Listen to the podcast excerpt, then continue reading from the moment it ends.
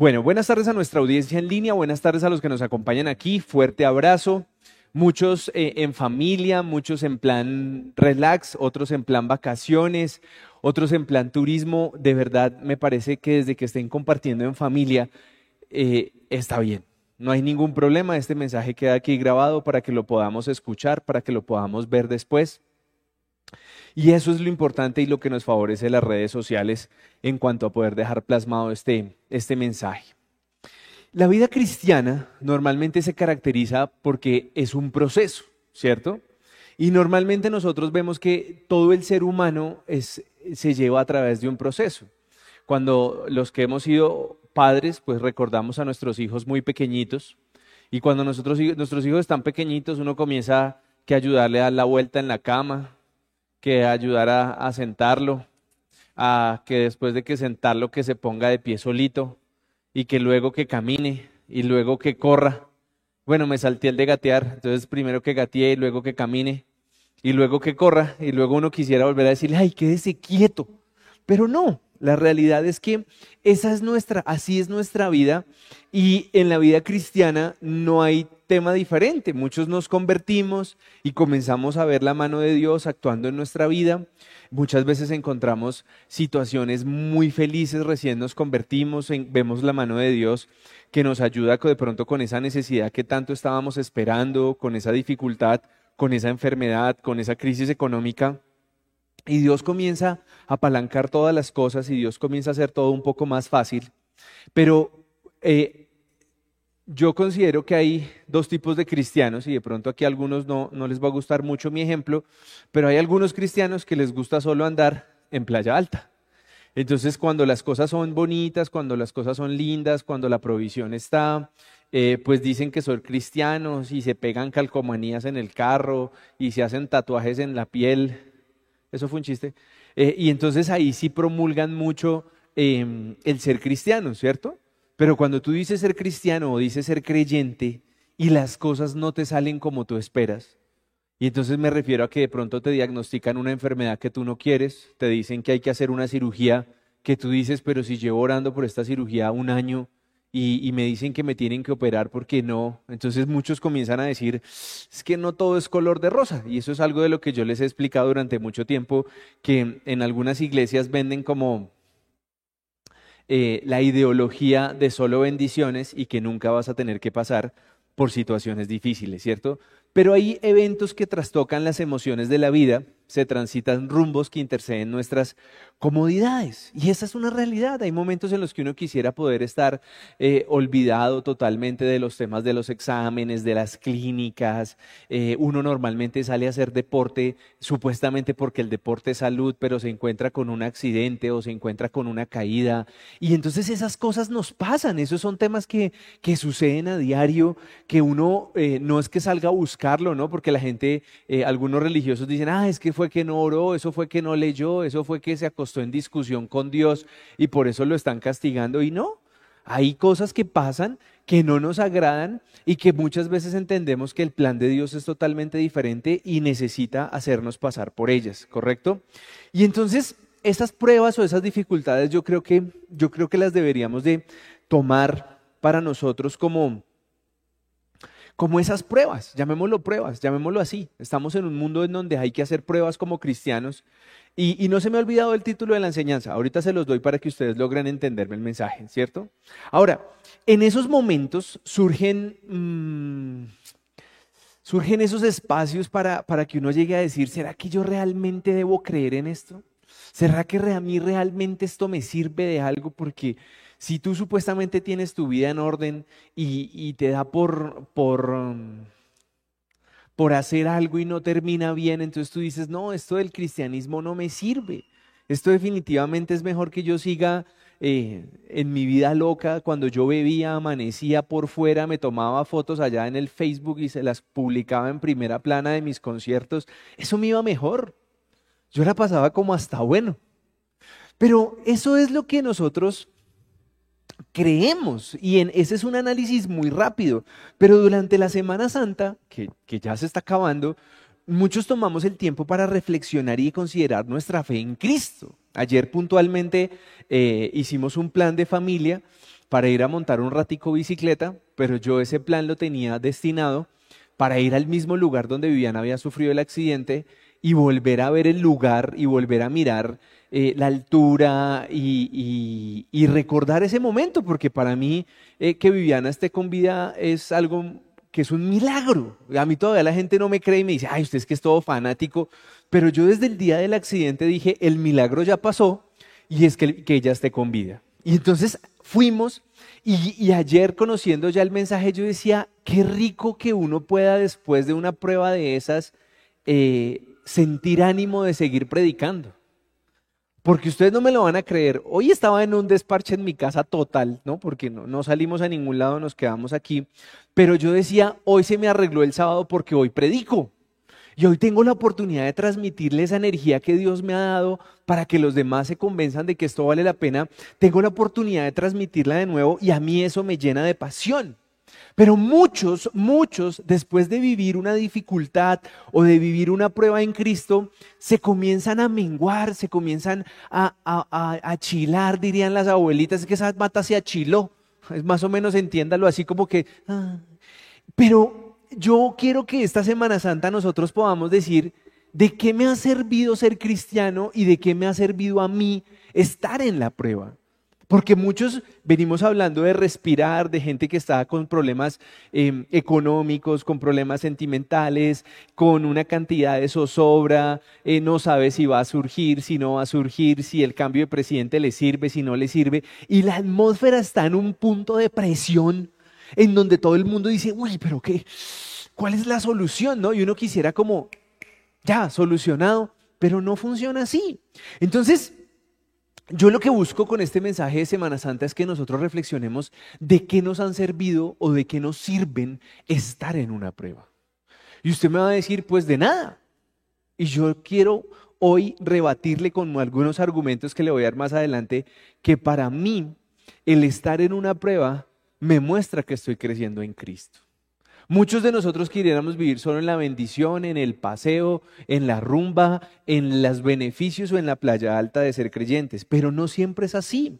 Entonces, arranquemos porque entender que fue la cruz en el momento en que Jesucristo fue crucificado era, era bueno, el primer mensaje es, Jesucristo se entrega por nosotros, por amor a nosotros, porque entrega su vida por nuestros pecados.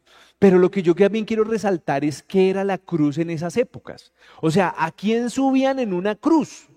O sea, eso no era un privilegio, ¿cierto? Al contrario, era uno de los castigos más denigrantes que podía hablar para un ser humano, era el ser avergonzado, porque hagamos el contexto hoy en día. En algunos países existe la pena de muerte, ¿cierto? Y existe algunas penas de muerte eh, por inyección letal, por temas eléctricos que creo que todavía se practican en algunas partes del mundo, algo que está totalmente, eh, que no estoy a favor para no meterme en problemas. Pero imagínense cómo sería la situación en donde hoy en día un reo, llamar reo a un delincuente, a una persona que haya cometido un delito, lo cogieran y lo hicieran desfilar por, todo por toda la ciudad.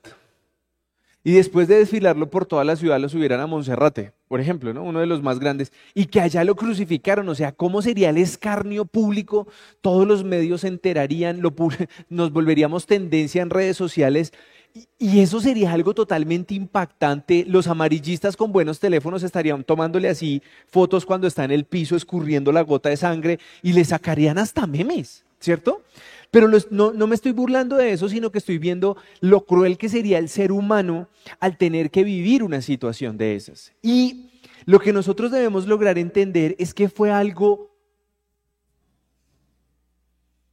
voy a llamarlo así, algo descabellado lo que sucedió con Jesucristo. Y él en ningún momento dijo, yo me rehuso, yo no voy para esa, sino que al contrario, eh, aceptó lo que tenía que vivir, lo aceptó hasta el último momento manteniendo el respeto por, por las personas que lo agredían, por las personas que se burlaban de él. Y él cumplió su propósito. Pero nosotros vamos a verlo ahorita que cuando entramos en esas pruebas, nosotros no tenemos ese mismo carácter. Y hacia allá quiero llevar este mensaje, ¿listo? Ahora, ¿Qué pasaba em, en esos momentos con esas personas que eran humilladas totalmente? O sea, de ahí quién se bajaba. Después de ser crucificado, ¿quién lo bajaba de ahí? Nadie. O sea, usted de ahí salía muerto. O sea, no es como ahora que usted le ponen una pena de 5, 10, 15 años y si es político de 3 meses o casa por cárcel y sale y no pasa nada. Pero en esa época, o sea, después de ser condenado, no tenía salvación. Bueno, ahora, allí uno podría decir y lograr entender el mensaje de la Biblia que dice cada uno tome su cruz y cárguela. Porque a Jesús esa cruz se la impusieron.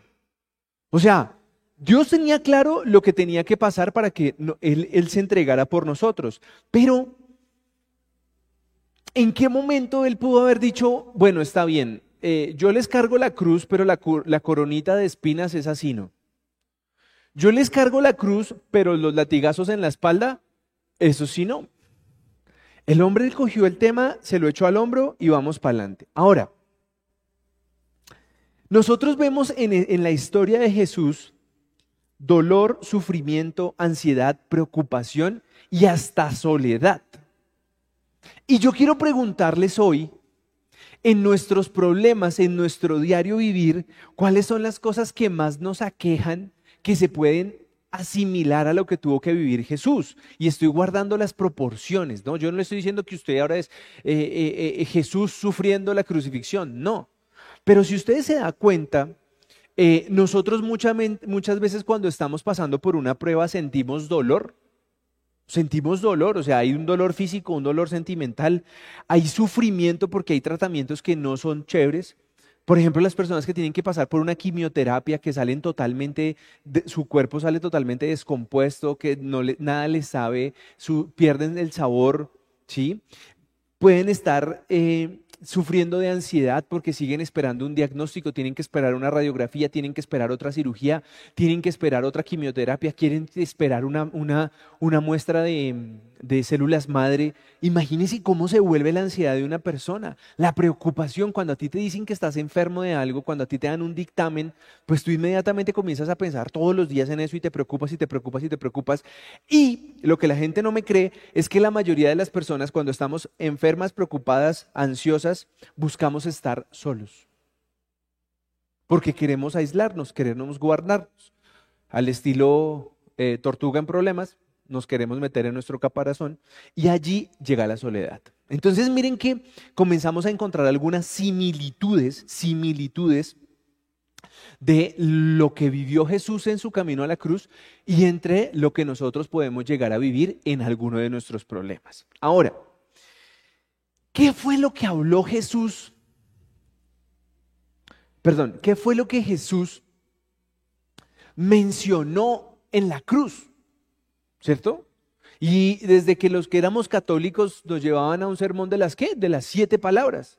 Y aunque no les voy a hacer un sermón de las siete palabras, yo sí quiero que hoy entendamos de qué se trataba eso, porque a muchos nos, llega, nos, nos llevaron, y me incluyo, y nos dijeron, siéntese ahí.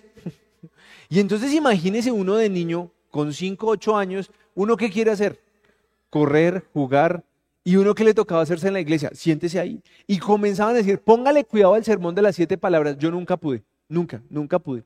Yo nunca entendí eso, ni de adulto. De adulto nunca me dio la paciencia para sentarme ahí y escuchar el sermón de las siete palabras. Nunca lo entendí. Y yo quiero que ustedes logren revisar si ustedes han logrado entender el sermón de las siete palabras. Y es que no es que me estoy volviendo a un mensaje católico ni nada, pero es que fue algo que en lo que las diferentes religiones concuerdan que fueron las palabras de Jesús en la cruz. ¿De acuerdo?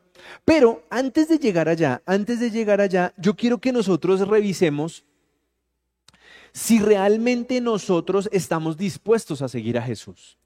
Porque es que Jesús en Mateo 16 nos dice, y le dijo a los discípulos, si alguien desea seguirme, niéguese a sí mismo, tome su cruz y sígame.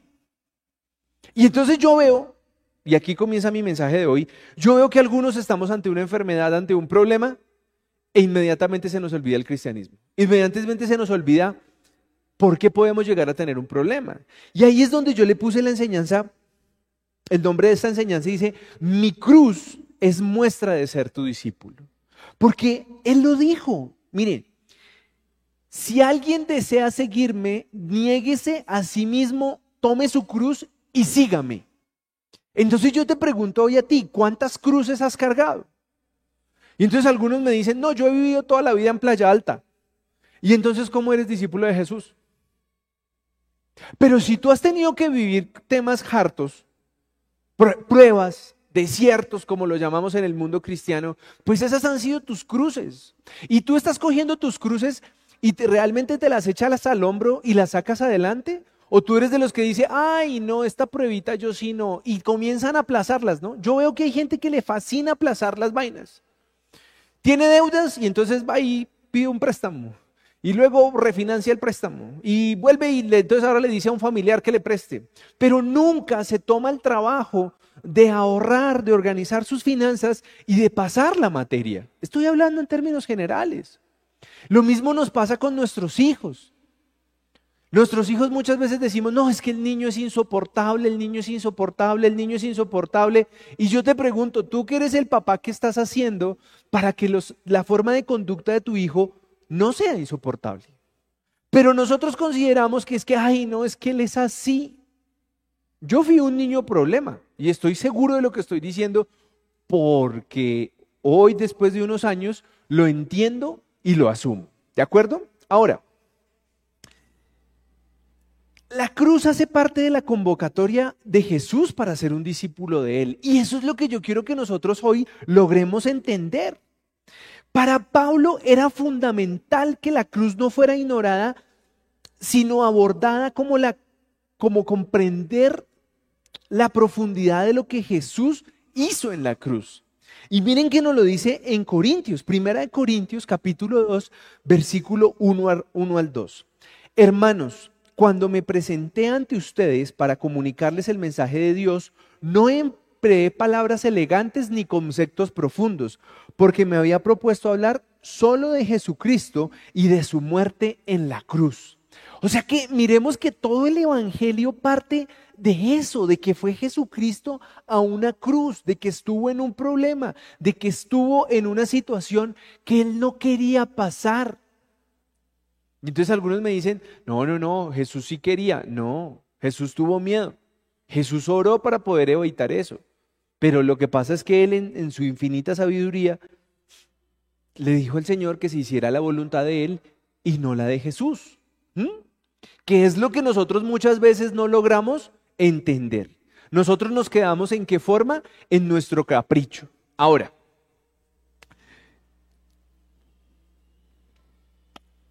¿qué me parece a mí más importante de lo que logremos entender hoy? Y es el amor de Dios a través del que entrega a su Hijo.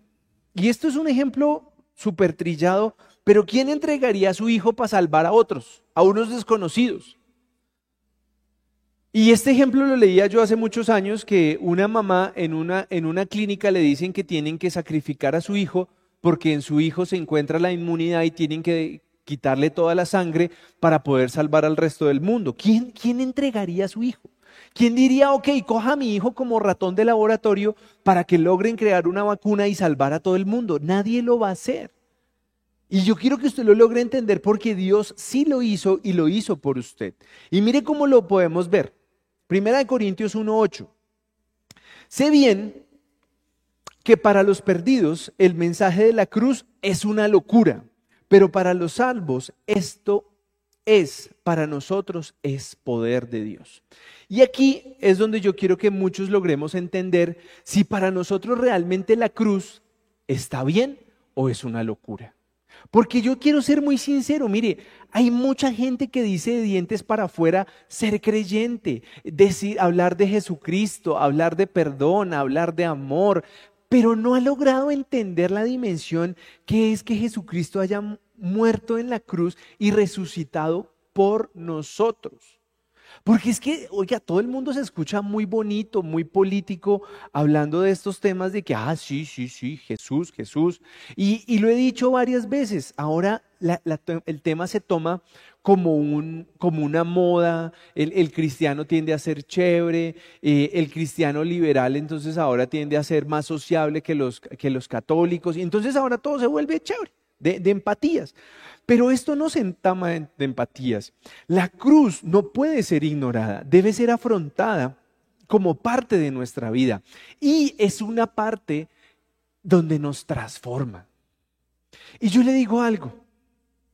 Yo tengo 42 años y yo creo que he tenido que vivir cinco cosas fuertes en mi vida. no creo que hayan sido más, la verdad. Eh, algunas de, las otras han sido por malas decisiones mías, pero situaciones que yo haya decidido, wow, esta no tuve cómo evadirla, esta no pude cómo decirle, eh, echarle la culpa a alguien, sino que son cosas que pasan, que yo he asumido, han sido cinco. Y en esas cinco, eh, no lo voy a negar, muchas veces uno quiere juzgar a Dios, quiere preguntarle por qué me están pasando estas cosas, preguntarle por qué, por qué a mí ¿Por qué a mi familiar? ¿Por qué, ¿Por qué esta persona está enferma? ¿Por qué esta persona está así de grave? Porque es lo que normalmente nos nace como ser humanos, querer tener la razón de todo. Pero mi invitación hoy, ante lo que tú estés viviendo, ante lo que tú estés afrontando, es que tú hoy apliques estas siete palabras que Jesucristo nos dio en la cruz para que tú hagas más ligera tu carga. Y tú vas a decir, yo la verdad, yo no quiero, no quiero ni siquiera saber qué es lo que eh, realmente eh, eh, pueda llegar a estar pasando conmigo. Pero yo, yo sí quiero que hablemos de, temas muy claros, muy claros. Porque es que de pronto tú hoy estás metido en esa prueba porque tú no has aplicado el, el sermón de las siete palabras. Y yo lo voy a decir como estas siete palabritas que les traje hoy justificadas bíblicamente de lo que vivió Jesús, yo quiero que hoy las apliquemos a nuestra vida. Y aquí comienza este mensaje por si te acabas de conectar, porque el primer mensaje que nosotros tenemos que hablar es de perdón. Y entonces ustedes muchos me dirán, no, no, no, no, yo no puedo hablar de perdón, John. Usted no sabe lo que me hicieron a mí, usted no sabe cómo me juzgaron a mí, ustedes no saben lo que me maltrataron a mí, usted no sabe, usted no logra entender por qué yo no puedo perdonar. Pero ¿qué dijo Jesús en Lucas 23, 34? Padre, perdónalos porque no saben lo que hacen. Y hoy yo quiero que tú revises si esta palabra te sirve en tu vida. ¿Por qué? Porque yo cuando hablo con las personas, yo veo que las personas están cargadas, están, están llenas como de angustia, como, como de ira, como de envidia, como de, oh, yo quiero que esta persona sufra lo que yo viví. Y yo quiero hoy traerte este versículo tan sanador. Tú puedes hoy enfrentarte a la situación más compleja que tú puedas estar viviendo, la que tú vivas, y no voy a despreciar a ninguna, pero tú puedes tener claro dos cosas. La primera, que la situación que tú estás viviendo es el capricho de una persona para lastimarte y que todo lo que esa persona está haciendo es para destruirte, o tú puedes entender hoy que esa persona ni siquiera sabe lo que está haciendo. Y yo quiero que te preguntes eso, porque ayer hablaba con mi esposa de, las luchas que yo tengo, porque imagínense, yo con quién más hablo, pues con mi esposa. Y entonces yo ayer le decía, oye, qué difícil me es soportar esta situación. Y entonces ella me decía, sí, pero lo, manejas muy bien, lo, lo, disimulas muy bien. Y yo, sí, porque yo ya, me, yo ya logré entender que esa persona no puede ser así solo para mortificarme la vida. Yo estoy seguro que esa persona ni siquiera sabe lo que hace para mortificarme la vida y yo soy el que estoy juzgando a esa persona diciendo, pero mire todas estas actitudes que no son. Y yo quiero que hoy ustedes se lleven este mensaje de parte mía porque esto ayer lo tuve que trabajar duro para poder hablarlo hoy con vida. Y es que nosotros podemos ensañarnos con que esa persona con la que tú no te entiendes hace las cosas para mortificarte la vida o ni siquiera esa persona sabe cómo es realmente. Ni siquiera, ni siquiera esa persona sabe lo que dice, lo que hace. Y analícenlo de esa manera, o de esta manera. Y ¿A cuántos un niño le ha dicho, papi, tú estás como loco? ¿Sus hijos nunca les han dicho que están como locos? ¿No? A mí sí. ¿Será que somos los únicos en la casa que nos dicen que estamos locos? Bueno, pero ¿a dónde quiero llevarlos? Miren, hay, hay personas, los niños nunca te dejan de hablar. Los niños nunca te dejan de amar porque ellos todavía no, no sienten que tú estás en contra de un niño.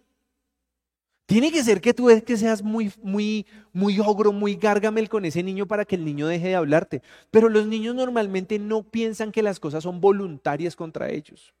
Y ahí es donde yo pienso que el corazón de un niño es hermoso y que nosotros lo perdimos como adulto, porque nosotros sí pensamos que las personas actúan en pro de lastimarnos, en pro de ofendernos. Pero ¿qué tal si hoy nos llevamos este primer mensaje en donde Jesús nos dice, Padre, perdónalos porque no saben lo que hacen. Una persona puede estar totalmente equivocada, una persona puede estar totalmente confundida, una persona puede estar totalmente desorientada y sus comportamientos nos ofenden, sus comportamientos nos lastiman. Y nosotros podemos quedarnos en una venganza personal, en una riña personal, cuando nuestra actitud y la que nos enseña nuestro hermano mayor Jesucristo es, Padre, perdónalos porque no saben lo que hacen. Y yo quiero que traigamos ejemplos prácticos. ¿Cuántas personas hoy al conducir creen que es una rivalidad uno a uno? Yo la verdad, cuando alguien me cierra, yo digo, no se dio cuenta. Pero yo hace muchos años dejé de estar pensando que ese que me cerró tiene una pelea casada conmigo y que esto hay que arreglarlo como sea. Yo me bajé de ese bus hace, creo que más de 10 años. Y normalmente cuando yo siento que alguien está como en ese roce, ¿Saben que yo busco hablar las cosas? Yo, yo te he ofendido en algo, te he molestado en algo, eh, estás, estás molesto por algo conmigo. Es que yo veo que cada vez que tenemos que interactuar, hablar, trabajar, no nos entendemos. ¿Qué pasa? Y cuando tú abordas a una persona de esa manera, esa persona no sabe cómo responder porque los seres humanos fuimos eh, eh, criados de, hmm, hmm, eso no es problema mío. Pero cuando tú vas a la fuente de las discusiones, la mayoría de las personas se quedan como, mm, silencio total, porque no fueron formados como seres para hablar, para aclarar las situaciones.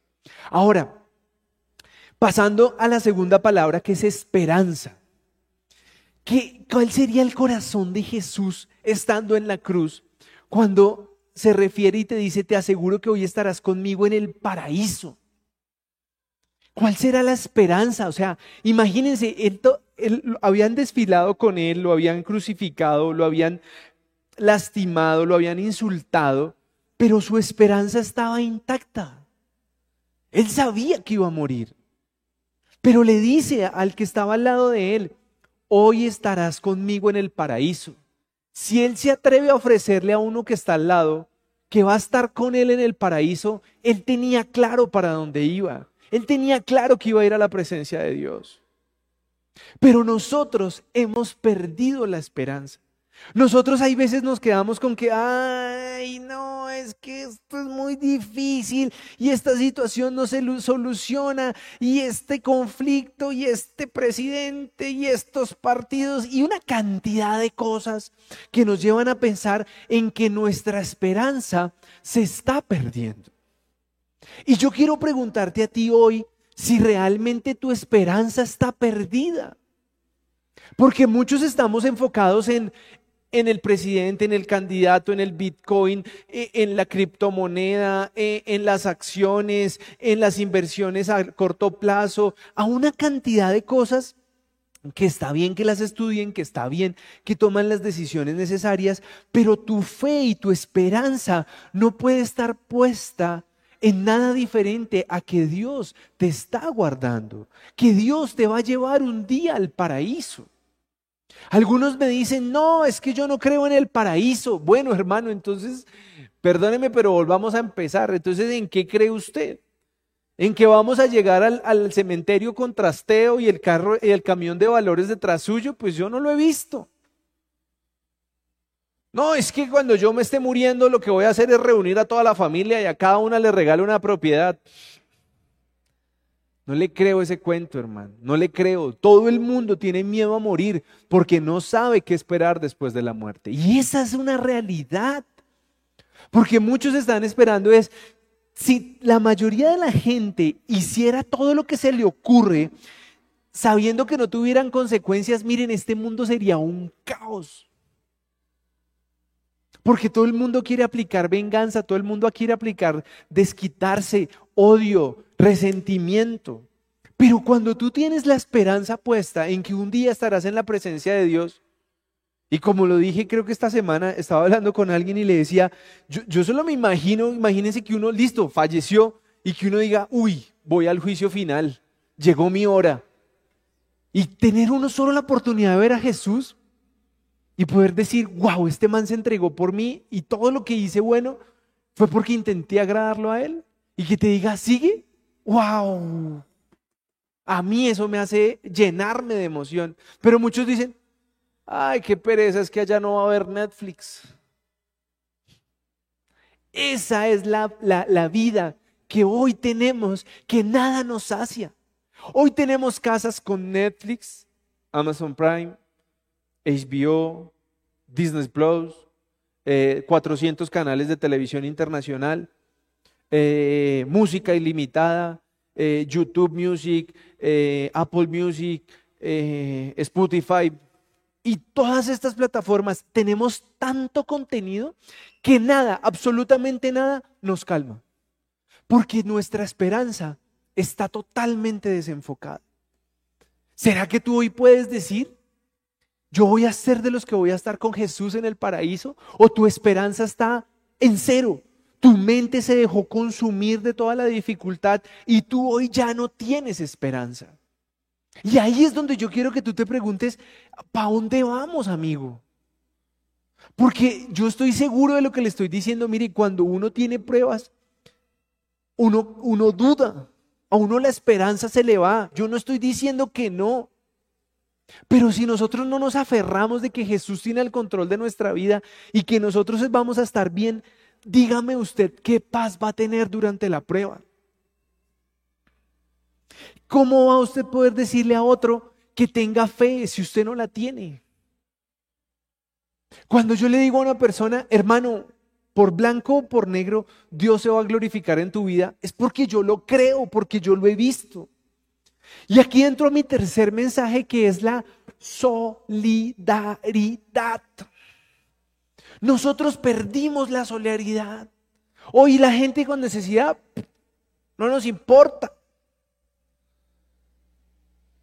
Hoy nos, hoy nos, nos afrentamos a unos mensajes, enfrentamos en unos mensajes de quién o quién no tuvo la razón. Pero Jesús estando en una cruz después de todo lo que vivió, dijo palabras tan lindas como mujer, ahí tienes a tu hijo.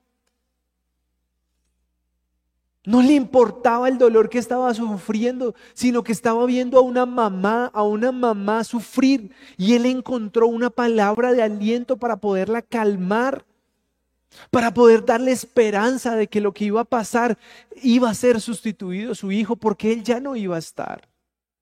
Pero nosotros hoy perdimos la solidaridad. Nosotros hoy, desde que nosotros estemos bien, los demás que miren a ver cómo se acomodan. Hay gente en la calle, a mí no me importa.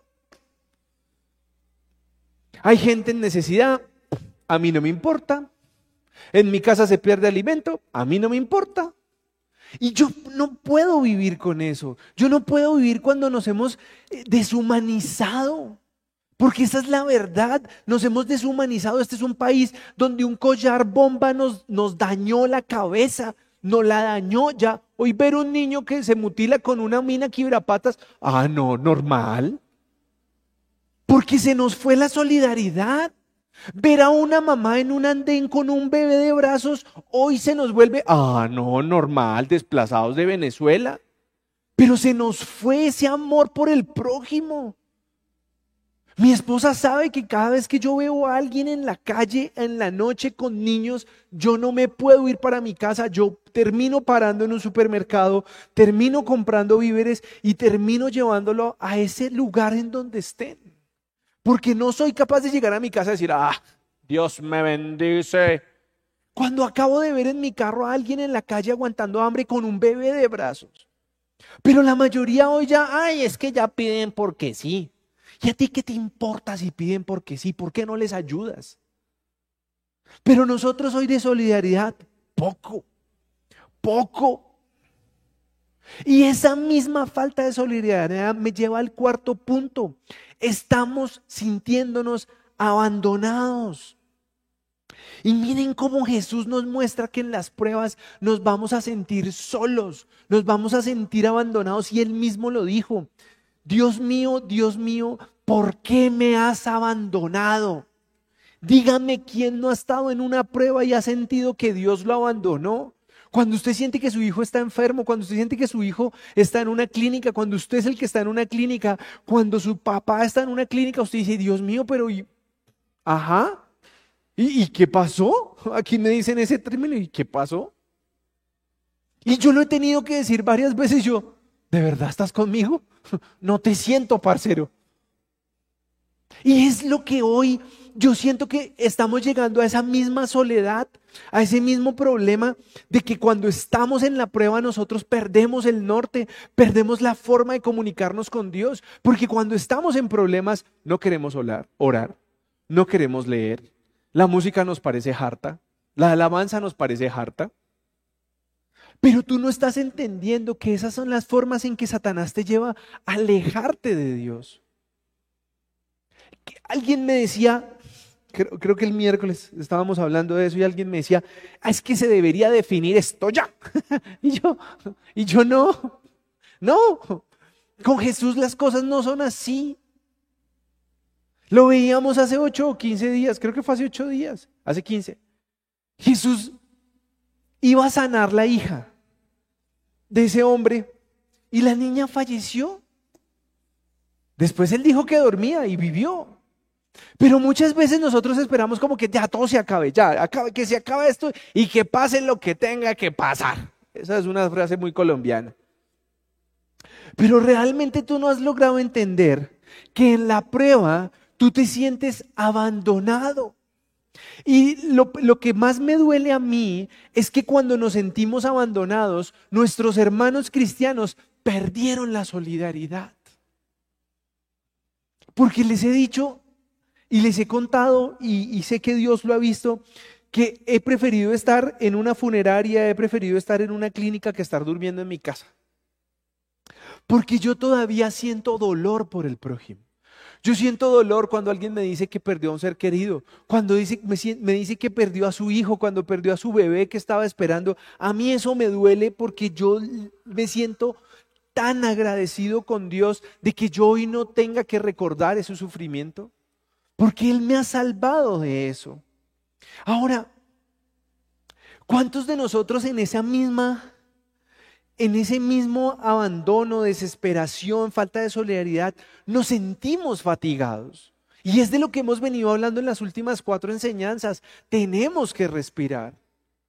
¿Y, será que Jesús no sintió esa fatiga al punto de llegar a decir, tengo sed? Pero nosotros hoy nos, nos criaron de una forma tan insensible, tan autónoma suficiente, tan orgullosa. No sé cómo más decirlo, pero cada vez deberíamos de manifestar menos lo que necesitamos. Y Jesús fue tan tierno, tan amoroso, que estando en la cruz dice, tengo sed. Manifiesta lo que quiere, manifiesta lo que necesita. Pero nosotros hoy estamos en, una, en un envuelto, voy a llamarlo así, no, en un envuelto no, en un tamal, porque los tamales se construyen con las hojas, se cierra y se le hace un moño arriba. Espero que todos sepan que es un tamal. Pero nosotros creemos que desde que estemos ahí metidos todo está bien. Y es mentira. Es mentira. Porque creemos que si nuestra familia está bien, todos están bien. Y estamos es zancochados por dentro de una cantidad de males que hay. Porque nosotros necesitamos que Dios abra todas las barreras que nosotros hemos construido. Cada hoja de ese tamal que ha sido nuestro, nuestra vida debe ser abierta por Jesucristo y entrar a sanarnos, a sanarnos realmente. Yo, yo, yo, yo estuve el jueves con mi hijo mayor que, que salió aficionadísimo a los carritos chocones. E, en mi, en mi infancia los carritos chocones eran un lujo. O sea, ir a carritos chocones cuando yo tenía ocho años, hace 30 y punta de años, eso era carísimo. Y yo me acuerdo que para mí el, el problema no era hacer la fila, porque imagínense, cuando había para carrito hecho con eso uno tenía que disfrutarlo. Pero ¿cómo te sanas? ¿Cómo te sanas cuando tú logras ver la felicidad de tus hijos disfrutar de algo que para ti era un lujo? Hoy cuando tú haces unas crispetas y unos nachos y los pones en una mesita para ver una película y poder disfrutar esos tiempos en familia, ¿cómo te sana? ¿Cómo te sana eso? ¿Cómo te sana de que un papá un día no te abrazó, no te consintió? Hoy cuando yo veo que mis hijos se levantan y se meten en mi cama, me abrazan, me apechichan, yo digo, Dios santo, ¿cómo me estás sanando? Pero muchas veces, cuando en esa fatiga de nuestra vida atamalada, si puede existir el término, nosotros no nos dejamos amar. Nosotros no nos dejamos consentir por las personas que Dios ha puesto en nuestro lugar, que Dios está utilizando para sanarnos. Y ahí logramos llegar a un punto en donde Jesús nos muestra que, que nosotros debemos ser sus discípulos y mantenernos firmes. Y es la fidelidad. Dice Jesús, todo está cumplido. Antes de, de, morir, Jesús dice, todo está cumplido. Y yo te quiero preguntar hoy, siendo muy honesto y en, en pro de, de esta Semana Santa, ¿realmente tú eres un discípulo de Jesucristo? ¿Estás dispuesto a pasar por las pruebas que haya que pasar? ¿Estás dispuesto a coger las cruces que haya que tomar en tu vida y cargártelas? ¿O quieres seguir siendo de esa comunidad panderético religiosa que habla de solo bendiciones y que no, no han afrontado que la vida en Jesucristo es una vida fuerte? Que hay que pasar las pruebas, que hay que orar, que hay que interceder, que hay que metérsele con ganas a esto? ¿O tú todavía sigues pensando que, ah, no, mi mamá ahora por mí, a mí me va a ir bien? Aterricemos, por favor. Muchos tenemos hijos pequeños, otros están comenzando con sus hijos adolescentes. Si creen que hoy nuestros problemas cuando nuestros hijos tienen 6 y 10 años o 12 años son difíciles, yo quiero verlos que vamos a tener cuando tengan por ahí 18 y 24. Porque ya no van a ser esos pollitos que uno a las 8 de la noche los alza y los pasa a la camita y los manda a dormir. Sino que esos pollitos van a tener alas y van a tener sus propias familias y van a poder tener sus propios problemas. Y ahí nosotros también vamos a estar metidos en esas cruces. Y yo quiero que nosotros podamos entender el término de fidelidad. Hoy no le somos fieles a nada. La fidelidad perdió valor. Y eso fue culpa al fútbol colombiano. Y ya me van a entender por qué. Cuando el Tino Asprilla jugaba en Europa, ¿de quién éramos hincha? ¿Alguno fútbol? ¿Del Aston Villa, ¿sí o no? Del Newcastle, pero ya dijeron. Y entonces en esa época uno conocía qué? El Newcastle, listo. Y entonces después comenzó a llegar otro colombiano al, fútbol europeo. Falcao, ¿a dónde llegó primero a, a jugar? ¿A dónde? Al Porto. Y entonces nos volvimos hinchas del Porto. ¿Y después para dónde se fue? Para el Mónaco. Y entonces ya todo el mundo tenía la camiseta del Mónaco, viejo. Eso era un lujo tener una camiseta del Mónaco. ¿Y nos volvimos hinchas de qué? Del Mónaco. Y entonces, ¿qué pasó con nuestro gran amigo James? ¿En dónde comenzó James? En Porto. Y todos volvimos a las filas del Porto. ¿Y luego a dónde volvimos? Al Real Madrid, ahí sí fue que la sacamos del estadio. Cuando teníamos al 10 del Real Madrid, ya todo el mundo gritaba Real Madrid. Pero ustedes se han dado cuenta cómo somos de vagabundos con el fútbol. Porque es que nos volvemos hinchas del equipo donde juegue un colombiano. Y en esa época, cuando brillaba un solo gato, ahora tenemos 20 gatos y no hacen nada en la selección Colombia, eso es otro tema, pero la fidelidad se perdió. La fidelidad al, al amor de los hijos. ¿Cómo se pierde? ¿Cómo, cómo se olvida? En estos mundos individualistas donde existen tus hijos, mis hijos, nuestros hijos y, y los de los otros, la fidelidad se perdió. Hoy hablan, esta semana leí un tema que yo decía, Dios mío, hay un estudio que dice que las parejas sin hijos son más felices. Y yo decía, ahora no les voy a decir que es que sea muy rico levantarse a las 3 de la mañana a cambiar pañales, eso nunca ha sido rico, pero los hijos traen otras felicidades y otros problemas. Pero nosotros estamos perdiendo la esencia del cristianismo por la falta de fidelidad. Hoy, hoy le creemos a, los santos, a los ángeles, a, las aromas, a los chakras, a, cualquier cantidad de vainas, que es que si pones la cama hacia el norte, entonces traes la energía. Y yo hago, ¿de verdad? ¿Es, ¿Es, cierto eso que un cristiano me diga que es que depende de la posición de la cama, me va mejor? Yo digo, no te puedo creer. Señor, llévatelo antes de que te lo envíe. Porque eso, esa es la falta de fidelidad. No, no te puedo creer. Sí, la fidelidad es leer en la mañana y leer en la noche. Esa fue la fidelidad que nos pidió Dios para seguir creciendo en Él. ¿Lo hacemos? No. No, que es que yo, yo encontré un... Siempre encontramos una excusa, siempre. No, es que yo encontré unas reflexiones de 40 segundos espectaculares. Y seguimos faltando a la verdad. Y nuestra vida nos lleva a muchos problemas cuando faltamos a nuestra verdad.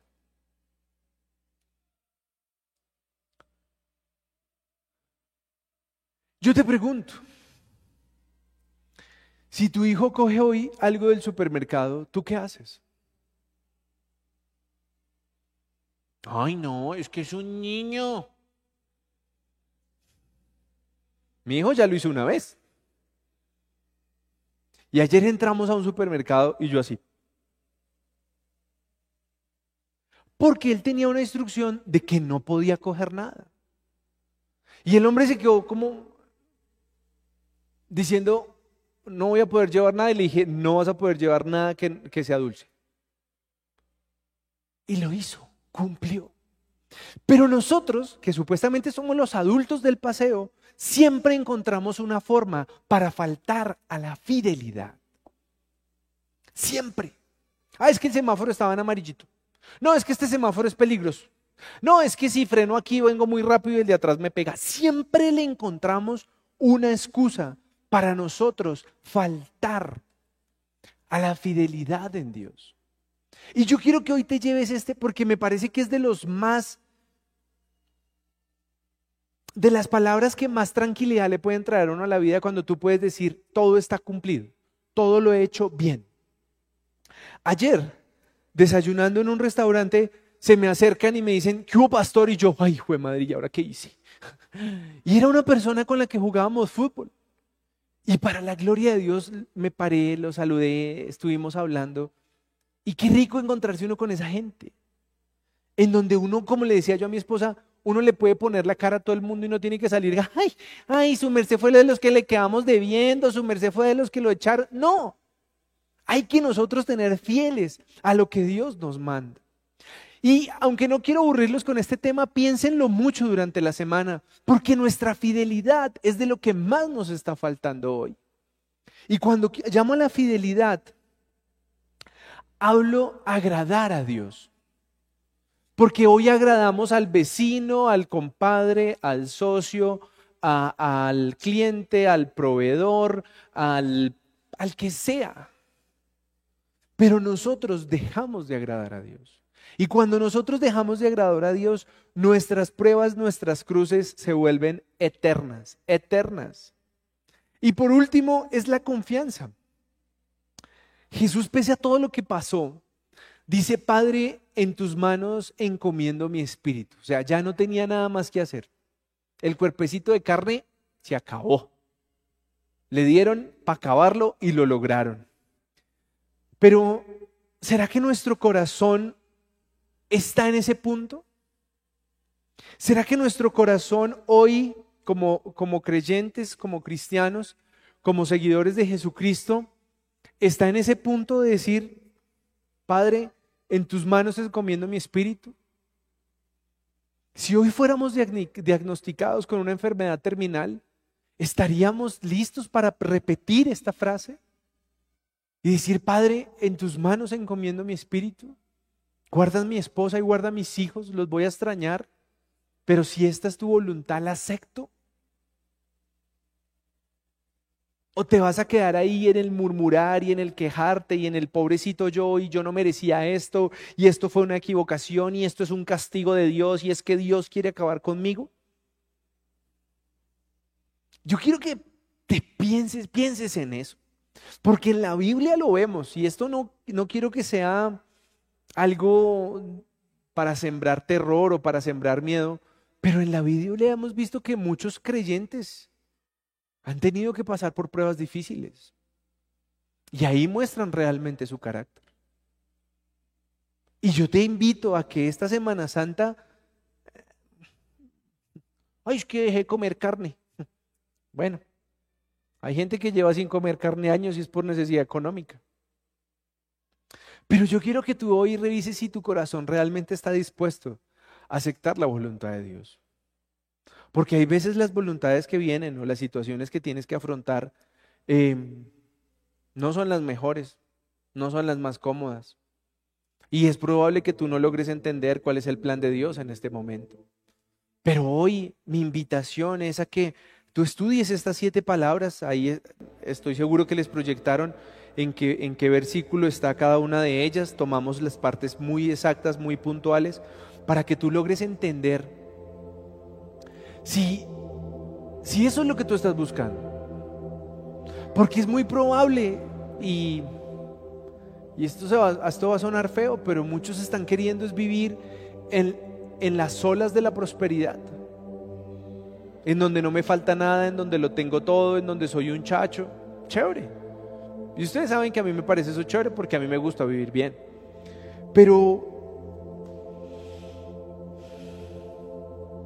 Pienso que al pasar de los años, nuestra probabilidad de estar enfermos, nuestra probabilidad de tener que afrontar cosas difíciles en nuestro cuerpo, en nuestra vida, es mayor. Porque ya no tenemos la salud de un muchacho de 20 años ni de 15. Y Dios nos puede sanar, totalmente de acuerdo. Pero no estamos exentos a pasar por una prueba. No estamos exentos para pasar por una cruz, tener que cargar una cruz. O para que tener que cargar una prueba. Y yo quiero que hoy tú te lleves este mensaje si, si tú estás listo, si tu fe te da para pasar por una prueba, si tu fe te da por pasar por, una, por un desierto, o tu fe todavía está tambaleando, tu fe todavía está de acuerdo al clima. Si hoy hace sol, qué rico, si hoy llueve, no, no le creo a Dios. Si hoy me siento feliz, le creo a Dios. Si hoy no me siento feliz, no le creo a Dios. Porque es algo que las iglesias no hablan. Las iglesias asumen que todo el mundo está firme en Dios. Pero es una mentira. La gente se va de las iglesias, la gente se aleja del cristianismo porque su fe falla, porque su fe le falta. Y la fe falta cuando las cosas no comienzan a salir bien. Cuando los hijos se meten en problemas, cuando las enfermedades llegan, cuando las finanzas no dan, cuando la salud de nuestros padres no mejora, cuando nuestra relación se está acabando, cuando nuestra relación no cambia, cuando las discusiones se volvieron parte del día a día, ahí es donde estamos siendo probados, ahí es donde estamos siendo pesados para que mostremos de qué estamos hechos. Y yo siempre le pido al Señor que nos guarde de la prueba, que nos guarde de la, de la dificultad. Pero soy consciente que en cualquier momento de nuestra vida puede llegar esa situación. Y la diferencia para salir de allí es la actitud con la que tú tomes esta prueba. Si tú vas a llegar a esa prueba renegando, maldiciendo, quejándote, Pasarán meses, años y no saldrás de ahí. creo que es de lo único que tengo más que vida para poder decir que en las peores situaciones de mi vida nunca me he quedado renegando, nunca me he quedado quejándome. Al contrario, creo que como que digo, bueno, listo, sigamos, pero de esta salimos, de esta vamos a salir. Y nadie me ha escuchado a mí derrotado. Decir que esto nos quedó grande, que, que esta enfermedad, no. Hay gente que ha partido a la presencia de Dios y lo he entendido y he seguido anunciando sanidad, he seguido orando por enfermos. Yo y mi mensaje es que tú revises muy bien tu fe. John, pero es que tu mensaje no es muy evangelístico. Lo siento. Ese talento todavía no me ha llegado. Pero estoy claro que confronto a la gente. Que dejo de seguir inflando espíritus creyentes de bendición únicamente. Prefiero tener 20 personas que crean firmemente en Dios, en bendición o en prueba, que tener 200 llenos de ilusiones de bendición. Que a la primera prueba, por pequeña que sea, van a desaparecer. Y hoy te invito a que ahorita en esta oración final tú le entregues tu dificultad, tu dolor, tu falta de fe a Dios. Porque esto no es para juzgarte, no es para discriminarte de que no tienes la fe, al contrario. Yo pienso que cuando somos honestos y le decimos a Dios, Señor, no tengo la fe, no tengo la sabiduría para enfrentar esto, Él te la va a dar. Y eso es lo que debemos aceptar. No podemos tapar el sol con un dedo. Señor, soy un mal administrador. Estoy acabando con mis ahorros. Me antojo de todo lo que quiero. Pídele al Señor que seas un buen administrador. Pídele al Señor que seas un, buen ahorrador, un buen administrador. Pero no queramos hacer el trabajo fácil de, ah, yo ya oré, yo ya oré y qué, si no, no haces nada para cambiar tu vida. Entonces, pónganse de pie y vamos a orar y vamos a finalizar con esta oración. Padre precioso, hoy nos entregamos a ti, Señor, en esta Semana Santa, Señor. en donde tú nos mostraste, Señor, tus, tu talante, tu mansedumbre, tu amor por nosotros, Señor. Gracias, infinitas gracias te damos porque pese a que hemos pasado tantas veces por esos versículos, Señor, nunca pensaría que al aplicarlos al día a día puedes tú cambiar nuestra prueba, puedes tú cambiar nuestra dificultad, Señor. Y hoy Confiamos en eso. Confiamos en que tú nos das el amor, la sabiduría para afrontar las pruebas, para tomar nuestra cruz y seguirte, Señor, porque queremos ser discípulos tuyos. No queremos ser, Señor, como nieblina que desaparece ante la prueba, como nieblina, Señor, que desaparece ante la dificultad.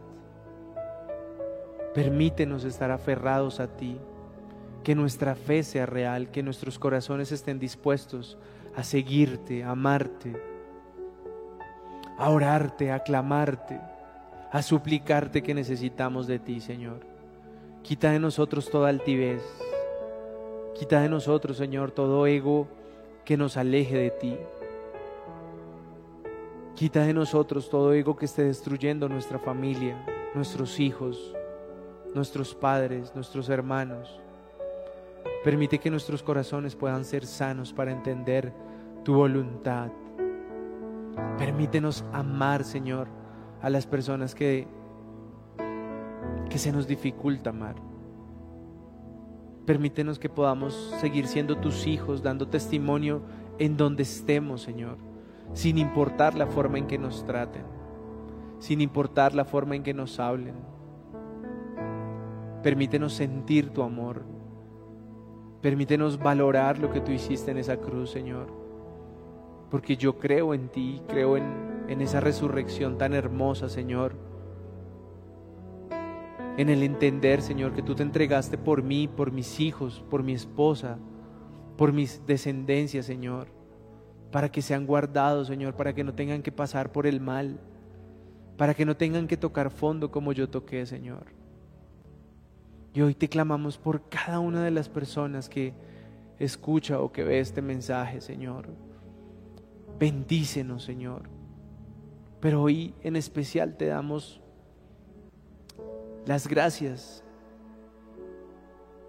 Pero te pedimos la fuerza por cada cruz que tenemos que cargar. Es muy fácil decirlo de dientes para afuera, afrontar la cruz, cargarla, sentirnos con fe y esperanza en la prueba.